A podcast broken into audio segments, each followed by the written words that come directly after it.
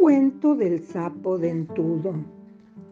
Hace mucho tiempo, un joven mago creó, por casualidad, un hechizo capaz de dar una sonrisa perfecta a aquel que lo recibiera.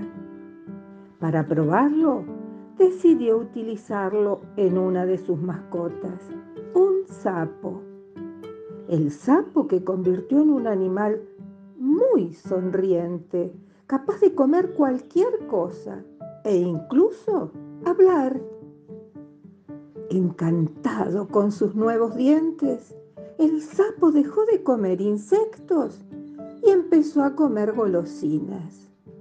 Su amigo el mago le advirtió que si solo comía alimentos con mucha azúcar y no se lavaba los dientes adecuadamente, terminaría perdiéndolos. Pero el sapo no le hacía caso. Creía que su nueva dentadura era suficientemente resistente como para no necesitar limpieza. Además, las golosinas le gustaban tanto que no quería dejar de comerlas. Al cabo de unos días, empezaron a aparecer caries en algunos de sus dientes y se extendieron por toda la boca.